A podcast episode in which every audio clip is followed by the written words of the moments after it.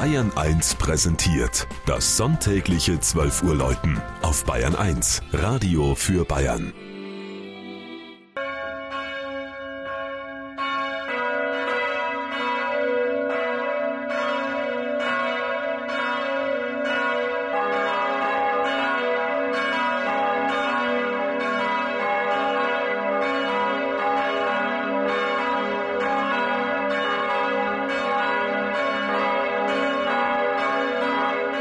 Schwörsheim in Schwaben. Die katholische St. Leonhardskirche steht erst seit rund 50 Jahren, aber sie beherbergt die vielleicht älteste Madonnenfigur im schwäbischen Ries. Gesichtszüge und Faltenwurf der schlichten, würdevollen Mutter Gottes deuten auf eine Schnitzarbeit um 1300. Auch eine kleine Barockfigur auf einer Vortragsstange fällt ins Auge, ein lebhaft bewegter Erzengel Michael mit Schwert und Seelenwaage. Über dem Altar hängt ein mächtiges Holzkreuz mit einer expressiv geschnitzten Christusfigur. Die klare Architektur und die gewölbte, durch Längsleisten gegliederte Decke prägen den bewusst schlichten Innenraum. Man machte aus der Not der Nachkriegszeit eine Tugend.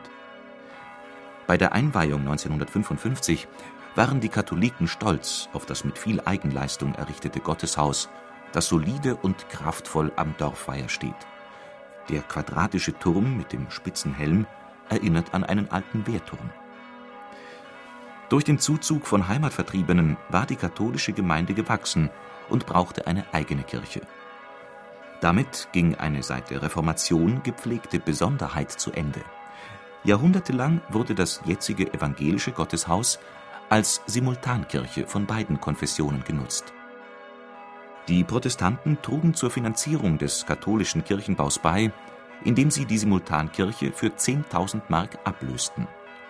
Die Ausstattung wurde brüderlich geteilt und die Katholiken nahmen auch das Patrozinium mit, so dass es jetzt zwei St. Leonhardskirchen im Dorf gibt. Mit seinen 550 Einwohnern ist Schwörsheim ein typisches Rieser Bauerndorf.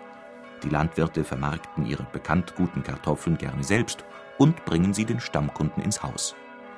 Zahlreiche Pendler arbeiten heute in Nördlingen, Wemding oder Donauwörth.